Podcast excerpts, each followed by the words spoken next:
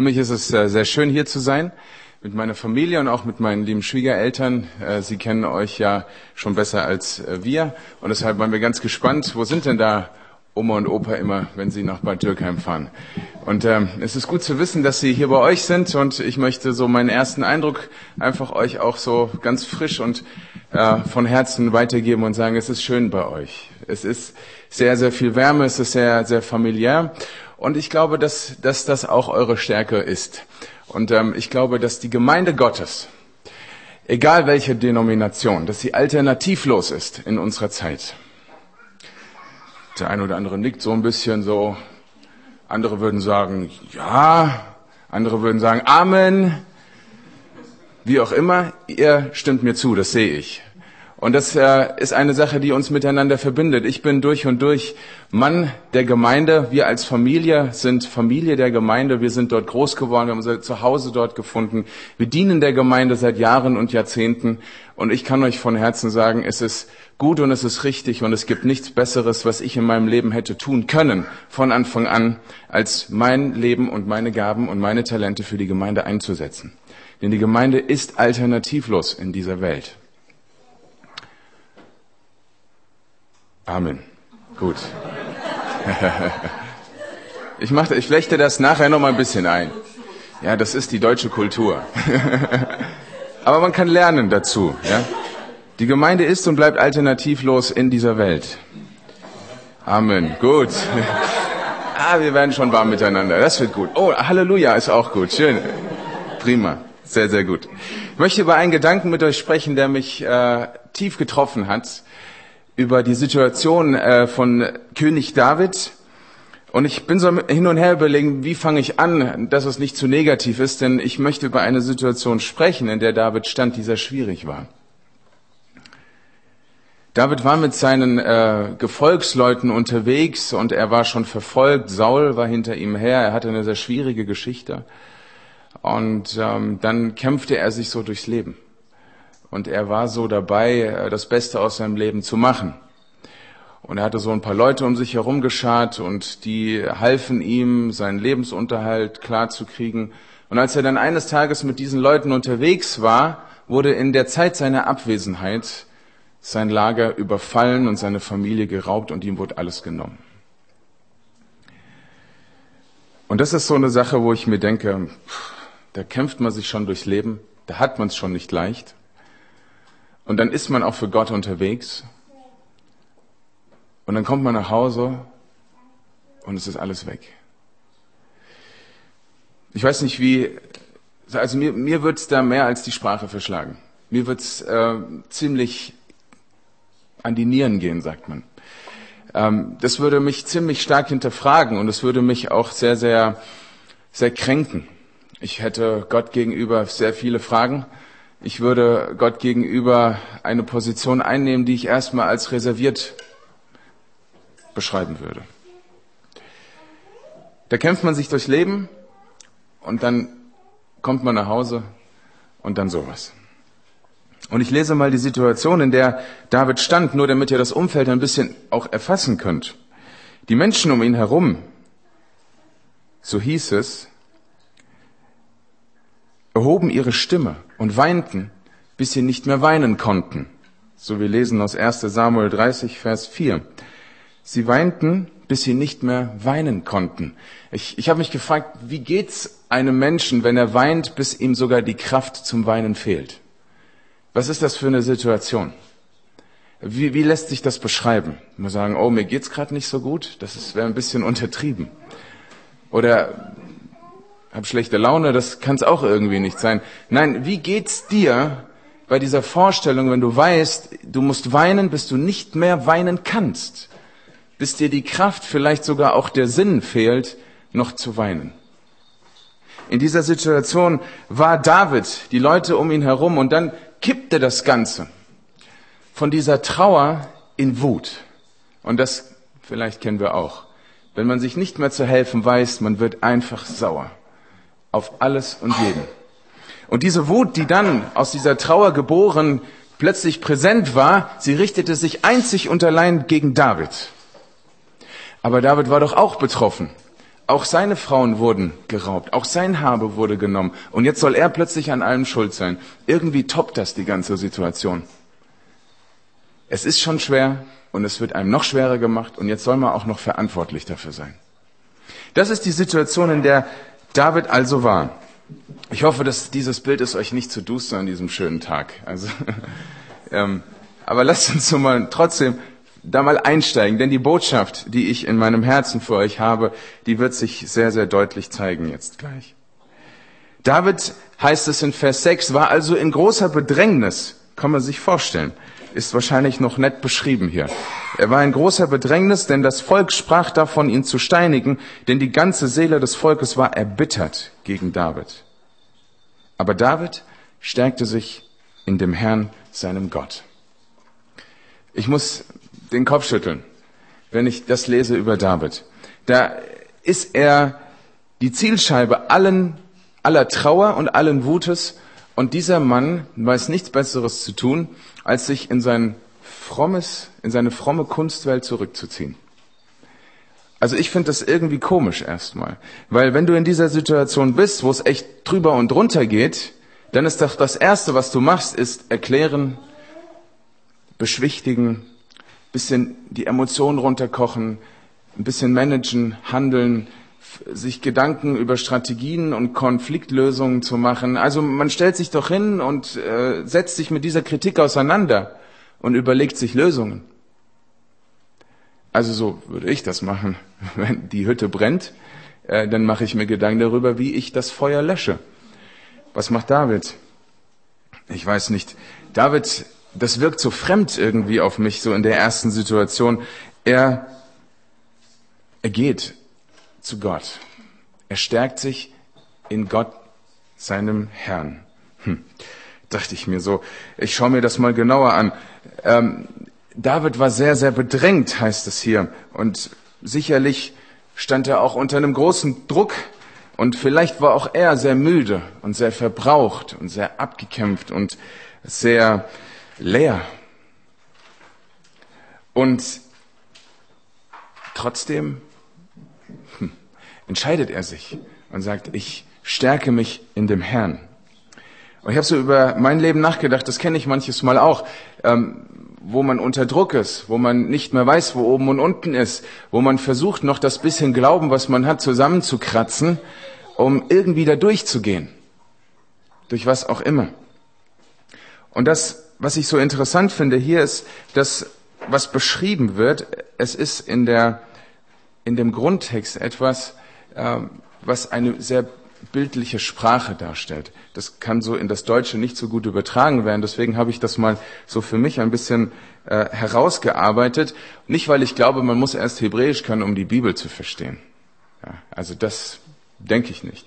Aber es ist ein sehr schönes, eine sehr schöne bildliche Rede hier, die ich euch einmal vorstellen möchte. Es heißt hier, David war in großer Bedrängnis. Und dieses Wort, was hier so steht, das ist so ein Wort, was man benutzt, um einen Sack mit einem Seil zuzuschnüren. Es war, so heißt es wörtlich, David sehr eng. Und das dachte ich so, ja, das, das kenne ich. Wenn einem so manches Mal äh, die Luft zum Atmen wegbleibt, oder so wie mit mir, wenn ich immer Krawatte anziehe. Ja. Da denke ich so manches Mal, ah, aber ich habe extra jetzt einen weiten Kragen und so und es ist, es ist in Ordnung. Ich bin froh, wenn ich nachher wieder ausziehen darf. Aber es gehört sich so, ich finde das gut. Mein Schwiegerpapa hat mir das beigebracht. Dann mache ich das natürlich auch. Vater und Mutter soll man ehren. Das ist das erste Gebot mit Verheißung, nur mal so am Rande. Also das kenne ich, wenn einem so sich alles zuschnürt. So. Und dann aber heißt es hier, David machte sich aber, stärkte sich aber in dem Herrn. Und hier steht dann auch wörtlich, er machte sich fest an dem Herrn. Und das fand ich irgendwie ein nettes Bild. Zugeschnürt sein und sich doch wieder festmachen an irgendetwas. Und jetzt habe ich meinen äh, Sohn gebeten, weil mein Sohn und ich, wir haben äh, so ein kleines, äh, so eine kleine Vereinbarung. Wir haben gesagt, irgendwann, wenn er mal größer ist, hat er gesagt, will er auch Pastor werden. Sage ich, gut, dann predigst du und ich spiele Gitarre oder andersrum. Also wir arrangieren uns noch so ein bisschen. So, ob wir dann auf Tour gehen, er mit seiner Band und ich dann so, der alte Papi kommt dann hinterher, wenn er mich dann noch auf die Bühne lässt, schauen wir mal. Ja, mal gucken. Auf jeden Fall habe ich gesagt, Lukas, hilfst du mir heute? Und er sagt, na klar.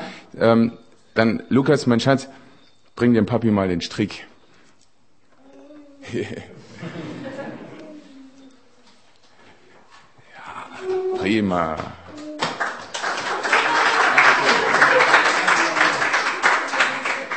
Also macht euch, äh, macht euch keine Gedanken jetzt, wenn ich hier vorne mit dem Strick stehe, okay? Also keine Sorge, mir geht's gut. Ich habe mir das so, manches Mal, ich, ich bin so ein Mensch, ich, ich muss Dinge sehen, um sie zu begreifen. Also es hilft mir, wenn ich Bilder habe. Und deshalb habe ich, hab ich dieses Seil mal mitgebracht. Also das, wie es David ging, das war wie folgt. Und Markus, weil heute ein letzter Tag ist, musst du noch mal richtig ran. Ja, komm mal her. so. Ja, ja, du, du, darfst, du kommst jetzt in arge Bedrängnis. Okay? Ich tue ihm nicht weh, ich versuche. Okay. So, ähm, ich mache das mal. Ich mache das mal. So, ich habe extra ein langes Seil. David, okay. Markus, wenn es weh tut, sag Bescheid. Ja. Okay, die arge Bedrängnis. Stell dich mal so auf die Seite. So. Das, es, es schnürte David richtig alles ab. Wie fühlst du dich? Noch geht's. Noch geht's. Sieht gut ist hier. Du dich jetzt? Autschen. Autschen. Okay. Die Leute waren erbittert gegen ihn. Spürst du das? Äh, ja. Ja, das Sie waren zornig. Ja, er spürt das. Okay, das ist dieses Bild, was ver verwendet wird, als, pa äh, als David in dieser Situation war. Es wurde ihm eng. Geht's noch? Ja, ja. Okay, wenn ihr das seht, ja, jetzt lacht er noch. Aber sehen wir weiter. dann zeigen wir mal deine Hände, haltet die, streckt die mal nach vorne. Oder kennt ihr diese Situation, wenn ihr das Gefühl habt, euch sind die Hände gebunden? Kennt ihr das? Dann steht ihr da und denkt euch, okay, jetzt soll ich meine Probleme lösen. Dankeschön. Und das ist die Situation, in der David war. Es war ihm eng, ihm waren die Hände gebunden, er war zugeschnürt. Aber David, was machte er? Er stärkte sich in dem Herrn, seinem Gott. Er machte sich fest an Gott. Er nahm dieses, ich, ich nenne es mal so, dieses Bild möchte ich gerne, dass ihr es so behaltet. Er nahm dieses Seil der Bedrängnis, diesen Strick der Bedrängnis und machte sich fest an Gott. Also jetzt, dass keiner denkt, ich bin irgendwie, ja, also ich bin jetzt Gott, okay? Du machst dich jetzt fest an mir.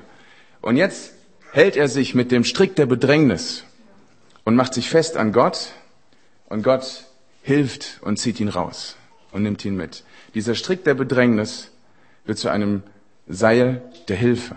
Wie ein Boot, das man, wenn man an einem Hafen ankommt, das Seil über den Poller wirft, so viel weiß ich, dass diese äh, Stöpsel am Steg heißen Poller. Und dann tut man sein Seil drüber und man ist fest. Danke. Mann. Vielen Dank. Das ist das, was nur bildlich gesprochen, das ist das, was David tat. Der nahm das Seil der Bedrängnis und es wurde ihm zu einem Seil der Verbindung mit Gott. Ich lasse es mal so hier und hoffe, dass es nicht runterfällt. Okay. Die Situation schnürte ihm förmlich alles ab an, vielleicht auch sogar an, an Glauben, an Mut. Das war das Erste, was er gemacht hat.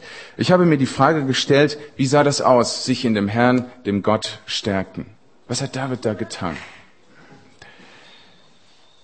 Er machte sich fest, heißt das. Das bedeutet, er vergewisserte sich dessen, dass Gott Gott ist. Er vergewisserte sich, dass Gott immer noch der gleiche ist, den er kannte, als er auszog, um für seinen Lebensunterhalt zu sorgen. Sich an Gott festmachen bedeutet, sich immer wieder zu vergegenwärtigen.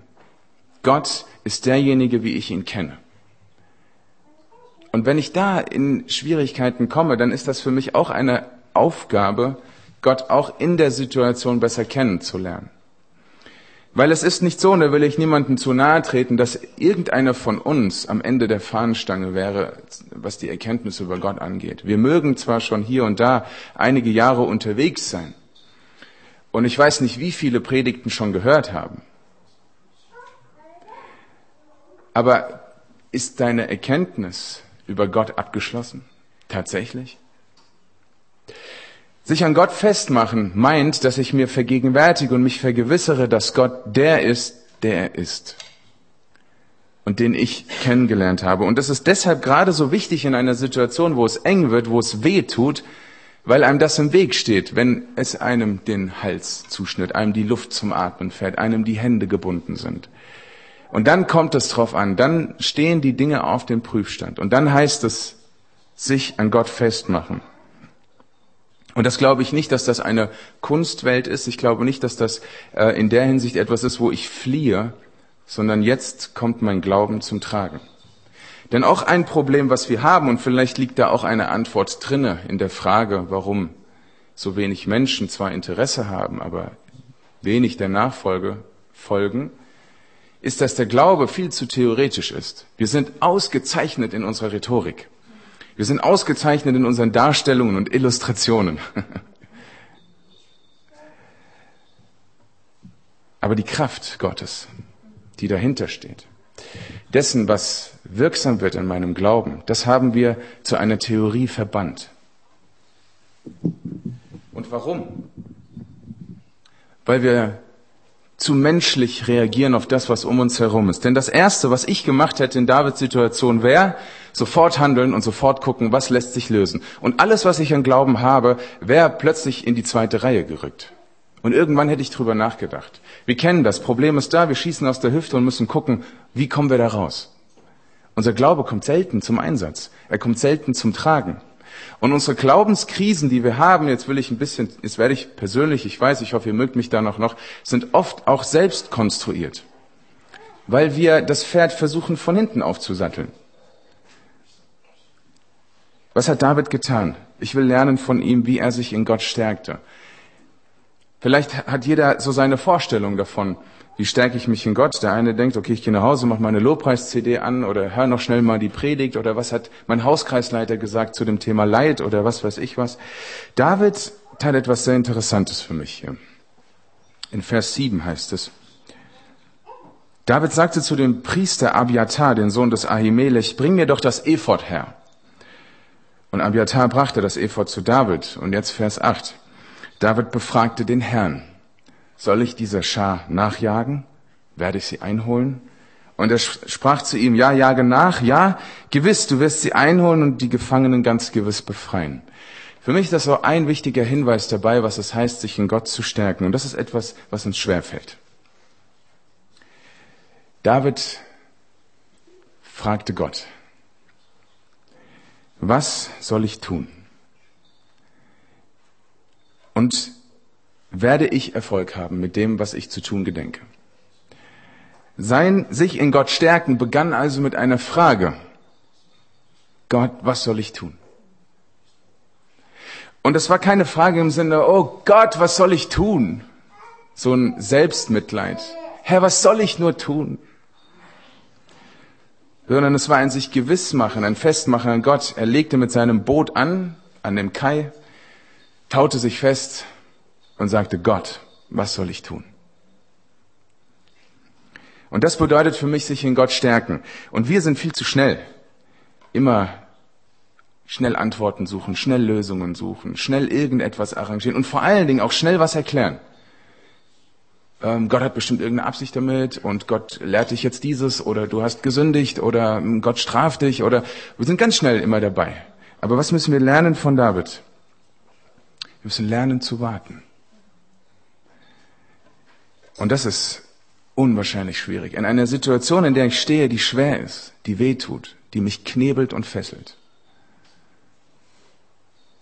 ist eine Situation, in der ich warten muss. Das ist schon, das macht die Sache irgendwie noch komplizierter, oder? Aber das Entscheidende dabei ist, dass Gott antwortet dann. Und ich glaube, dass Gott sich manches Mal, und jetzt mich nicht falsch verstehen. Ich glaube, dass manches Mal auch Gott erst dann redet, wenn wir einfach mal ruhig sind und nicht so viel reden und mal hinhören. Und dass wir, stellt euch vor, die ganze Zeit stehst du vor, kommt jemand zu dir und fragt dich was und stellt dir andauernd die gleiche Frage und versucht, während er die Frage stellt, sich selbst eine Antwort zu geben und noch nach weiteren Erklärungen zu suchen. Ja, wann kommst du denn dazu, ihm zu antworten? So ist das manchmal mit unseren Gebeten. Wir fragen und wir erklären und wir antworten gleichzeitig. Aber wir beten nicht so, indem wir einfach mal fragen und warten. Eine Art zu beten heißt tatsächlich zu warten. Und warum können wir das nicht? Warum können wir nicht warten? Auf diese Frage gebe ich euch keine Antwort.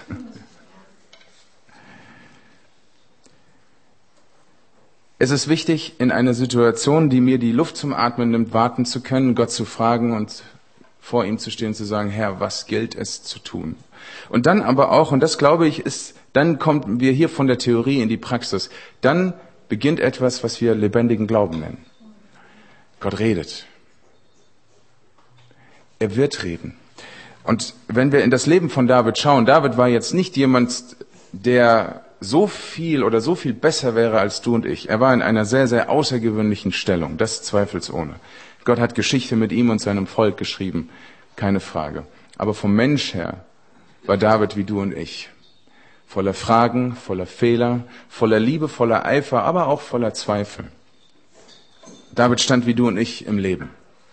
Und er lernte es zu warten und zu hören und zu diesem Menschen redete Gott. Und das ist für mich etwas, wo Glauben zum Tragen kommt, wenn ich warten kann auf Gottes Antwort. Und er wird antworten. Das ist keine Geschichte, die wir hier lesen und uns gegenseitig als Durchhalteparole zurufen, weil wir ein frommer Haufen sind. Sondern das ist eine Realität, die uns begegnet. Gott wird reden. Und das ist eine ganz wichtige Botschaft an dich heute Morgen. Gott wird reden zu dir. Aber lerne zu warten. Lerne zu warten. Und darin machst du dich fest an Gott. Das ist für mich ein wichtiger Hinweis, wie das sich festmachen an Gott geschieht. Und das ist für mich auch ein wichtiges, ähm, eine wichtige Beschreibung, wie mein Glaube aussieht. Und wo ich auch glaube, dass Menschen um mich herum sehr, sehr aufmerksam werden dann darauf. Und dann wird mein Glaube, der so rhetorisch ausgefeilt ist, der so gut situiert ist, der so gut strukturiert und kategorisiert und systematisiert ist, dann wird dieser Glaube lebendig. Und dann wird er, und das ist ganz entscheidend und versteht mich nicht falsch, damit meine ich nicht nur euch, sondern viele, viele unserer Brüder und Schwestern, dann wird mein Glaube auch nachvollziehbar. Und das muss er werden, weil manches Mal schauen uns die, die Menschen um uns herum an und mit einem großen, großen Fragezeichen sagen, wo kommt der her? Was sind das für komische Sachen, die er da sagt? Wir wirken auf Leute fremd, weil wir theoretisch sind. Wir wirken auf Leute fremd, weil es uns nur um die richtige Rhetorik geht. Und ich meine ganz bewusst wir und ich meine nicht die FCG Bad Dürkheim. Ich meine ganz bewusst Menschen, Christen in unserer Zeit. Wir haben gehört, dass Leute Interesse haben anhand einer Statistik von 100 Leuten hier in Bad Dürkheim durchgeführt. Das Interesse ist da. Der Glaube will gelebt werden. Und das ist nicht als Vorwurf gesagt, sondern für uns als Erinnerung, dass wir uns was an Gott festmachen. Menschen brauchen uns. Sie brauchen Menschen mit Hoffnung. Sie brauchen Menschen, die fest im Leben stehen, die eine Hoffnung haben, die sich festmachen können, die stabil sind, die ein Fundament haben und die sich nicht hin und her werfen lassen, wenn es mal nicht gerade so gut läuft. Wir, diese Gesellschaft braucht Menschen, die Hoffnung haben. Und wer hat Hoffnung als der Mensch, dessen Herr Jesus Christus ist? Wer hat mehr Hoffnung in seinem Leben als der, der beschenkt ist durch die Liebe Gottes? Und wer hat mehr Hoffnung als der, dem gesagt wird, verzage nicht, fürchte dich nicht, ich rufe dich beim Namen, du bist mein, ich höre dein Gebet und so weiter. Wer hat mehr Hoffnung? Und dieser Mensch, der das empfangen darf, ist ein Mensch, der fest an Gott ist. Und ist ein Mensch, der anderen eine Orientierung ist. Aber dann, du Mensch, der du auserwählt bist von Gott, dann stärke dich auch in dem Herrn. Dann suche auch deinen Herrn. Dann befrage auch deinen Herrn und dann lerne auch zu warten, bis er redet. Dann sei eine Orientierung, so wie die Bibel uns das sagt, wie ein Stern am Himmelszelt, wie ein Licht im Dunkeln. Und dieses Bild erklärt sich selbst, nicht wahr? Auch wenn wir keine Pfadfinder und Seefahrer sind. Aber das verstehen wir. Wenn es dunkel ist, schauen wir nach oben, weil es da hell ist. Wir brauchen das. Und so sind wir, sagt die Schrift, wie Sterne am Himmelszelt, die Menschen Orientierung geben. Also lasst uns Menschen sein, die sich in Gott stärken, weil sie ihn befragen. Darin kommt das Verbundensein zu Gott auch zum Ausdruck. Und es gibt verschiedene, viele andere Wege auch. Und ich habe ähm, auch noch einmal über David nachgedacht. In dieser Stelle hier selbst steht nur, dass er sich in Gott stärkt, indem er Gott befragt. Aber dann passiert auch etwas sehr, sehr Persönliches. Er stärkte sich in dem Herrn, seinem Gott. Es ist auch etwas sehr, sehr Persönliches gewesen auch. Es gab also Dinge in Davids Leben, die sehr persönlich zwischen ihm und Gott waren und das hat ihm Stärke gegeben. Und das ist mein zweites, was ich uns sagen will. Wir müssen neben dem, dass wir Orientierung sind für Menschen und nicht Theoretiker, wir selbst müssen auch einen intimen Glauben zu Gott haben. Wir selbst müssen auch Sorge dafür tragen, dass kein Tag vergeht, an dem wir nicht privat mit Gott sind. Und wie immer das auch aussieht, ich bin kein, kein Freund von irgendwelchen äh, Katalogen. Ich sage, okay, wenn du jemand bist, der stille Zeit macht, der seinen Bibelleseplan abhaken muss, der, der solche Dinge tut und braucht, das ist dein Weg. Wenn du jemand bist, der rausgeht zum Spazierengehen und darüber wirklich in Verzückung gerät, dass die Wolken bestimmte Formen annehmen und Gott so nahe ist, als dass er jetzt wirklich gleich denkt, gleich kommt Jesus, dann ist das dein Weg.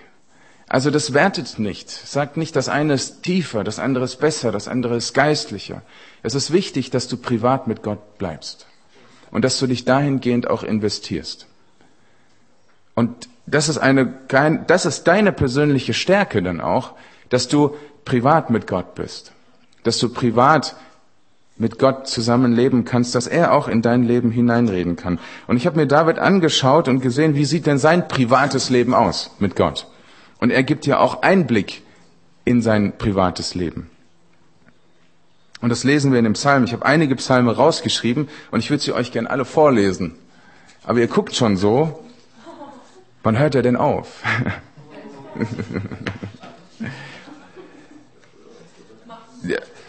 Du wirst doch jetzt nicht im Ernst alle Psalme von David vorlesen wollen.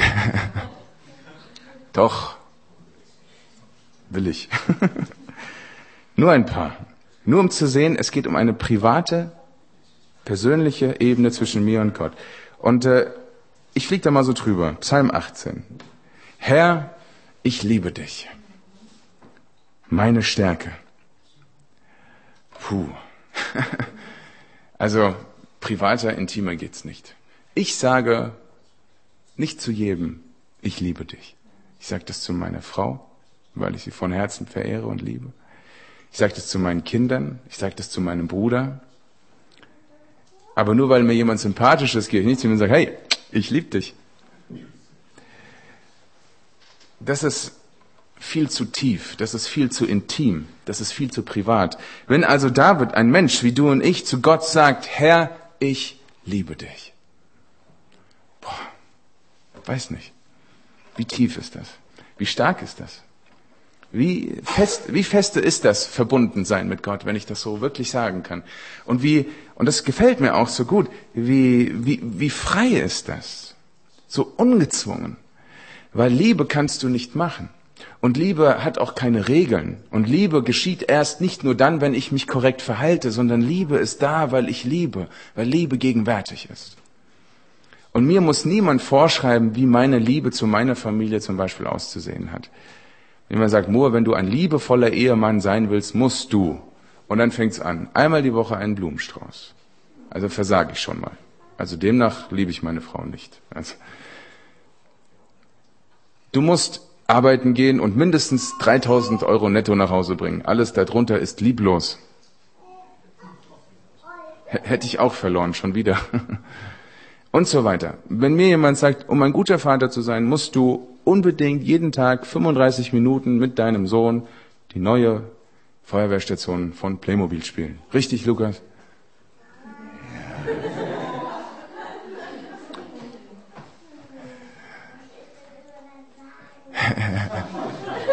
Okay, wir hören auf.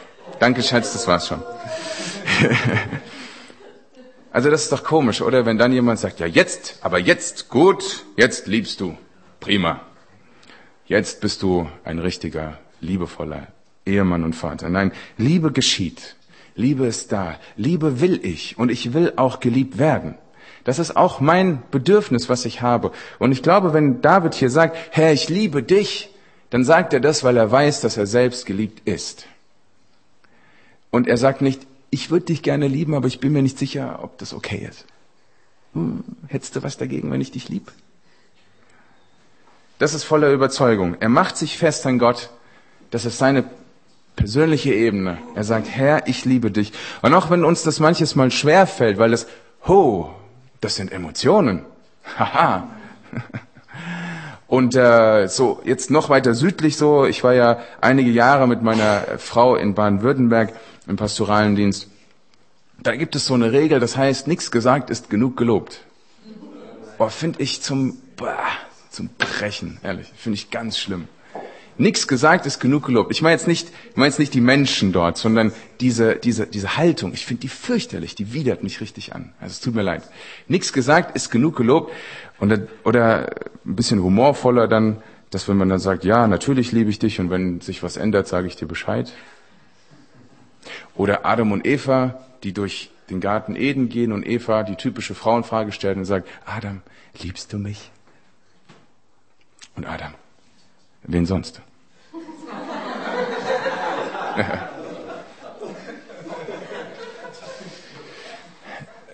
Das war jetzt nicht das, was Eva hören wollte, nicht wahr? Allein diese Frage. Okay, gut, das, das geht jetzt in eine andere Richtung. Aber wir verstehen, dass Liebe doch etwas ist, was leben muss. Und was nicht damit einfach nur mal erledigt ist, indem man das einmal irgendwann mal klargestellt hat miteinander. Und so sieht aber leider auch unsere Beziehung zu Gott aus. Wir haben so einen Punkt, den nennen wir Bekehrung oder Erkenntnis oder Prozess. Und dann lassen wir es dabei. Und dann leben wir aus dieser Retorte, aus dieser, ja, aus diesem, das war mal. Und dann straucheln wir so durch unser Glaubensleben und denken, okay, ich habe ja mal eine Entscheidung getroffen und klar liebe ich Jesus. Ich habe ja mal vor 15 Jahren gesagt, hier bin ich Herr, schreib mit mir Geschichte in diesem Land. nein, nein, dieser David, der hier spricht, ich liebe dich, Herr, und weiter fortführt und sagt, der Herr ist mein Fels, mein Retter, mein Hort, mein Schild, der Horn meines Heils, meine hohe Feste. Er führt mich heraus, er befreit mich, weil er Gefallen an mir hat. Ihr Lieben, das lebt, das pulsiert, da ist Dynamik drin, da ist Leben, da ist eine Beziehung, das hört nicht auf zu kochen, da ist was ständig am Leben. Das ist David, das ist sich an Gott festmachen. Ich lasse es dabei. Ich denke, ihr habt den Faden aufgenommen. Ich möchte so gerne, dass wir in unserer Nachfolge verstehen, dass wir nicht eine Notfallreligion leben. Wenn es schwer wird, wenn wir am Lebensende stehen, wenn wir viele Fragen haben, wenn uns die Seele wehtut oder andere sagen. Ich, ich möchte, dass wir Gott als einen Gott erleben und einen Gott leben, der wirklich Leben ist, weil er gekommen ist, um Leben zu spenden. Das ist so. Und deshalb ist auch die Gemeinde alternativlos in dieser Welt.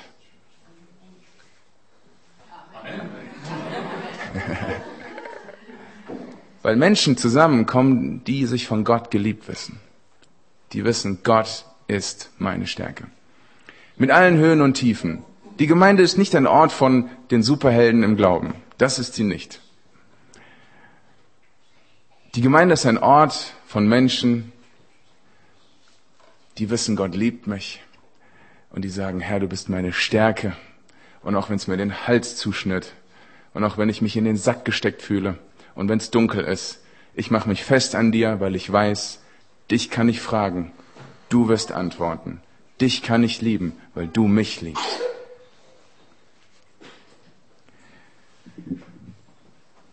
Den Strick der Bedrängnis zum Strick des Vertrauens, zum sich festmachen. Das ist dein lebendiger Glaube. Das ist deine private, intime Beziehung, die du zu Gott haben darfst. Und das ist nichts, was sich irgendwie, ich weiß, ich bin auch ein sehr kopfgesteuerter Mensch. Für mich ist das manches Mal ein bisschen merkwürdig, so sich nur auf die emotionale Ebene einzulassen.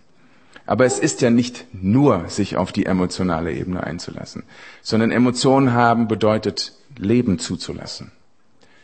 Vor dem Hintergrund, dass ich weiß, Gott, der Allmächtige, er lebt. Er ist derjenige, der war, der ist und der immer sein wird. Und er ist mein Erlöser. Gepriesen sei Gott. Er erlöst mich. Er befreit mich. Er errettet mich vor mir selbst, vor dem, was ich nicht im Griff habe. Er ist derjenige, der mir hilft zu leben.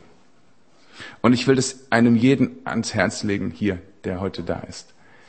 Du musst eine Beziehung zu diesem Gott haben. Du musst, ich will es gar nicht anders sagen, im Sinne von, hättest du nicht auch mal Lust, dich von dem Kuschelgott in die Arme nehmen zu lassen und ein bisschen Dutzi Dutzi, ich hab dich lieb. Nein, nein.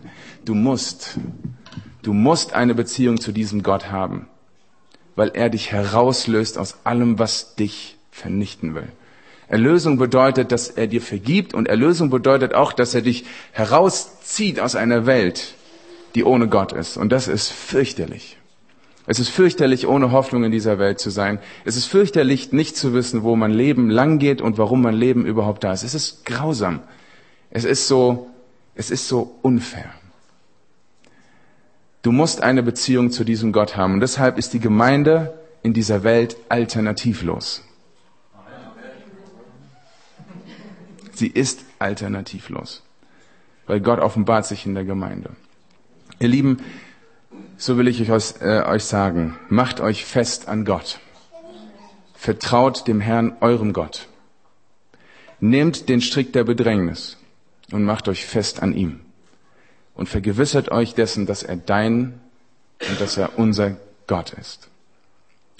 So will ich beten für euch. Lasst uns miteinander aufstehen. Ich möchte euch segnen. Herr Jesus, ich danke dir dafür, dass wir in dieser Welt leben dürfen als Salz und als Licht, Herr. Und ich danke dir dafür, Herr Jesus, dass du uns rufst, dir zu folgen, Herr, und dass du uns rufst, für dich zu leben, Herr. Und Jesus, wir brauchen das, dass wir dein lebendiges Wasser empfangen, Herr. Und so segne ich meine Brüder und Schwestern, Herr, die zu dieser Gemeinde gehören, Herr, dass durch sie Ströme lebendigen Wassers fließen, Herr, dass der gelebte Glaube, Herr, diese Liebe zu dir, alle Menschen um sie herum erobern wird, Herr, weil du ihre Herzen erobert hast, Herr. Und so bete ich, Jesus, dass kein Tag vergeht, an dem sie nicht dich suchen, an dem sie nicht privat und intim sind mit dir, Jesus, und an dem du nicht zu ihnen sprichst, Herr. Und ich bete, dass du sie segnest mit der Geduld, die David hatte, dich zu befragen und zu warten.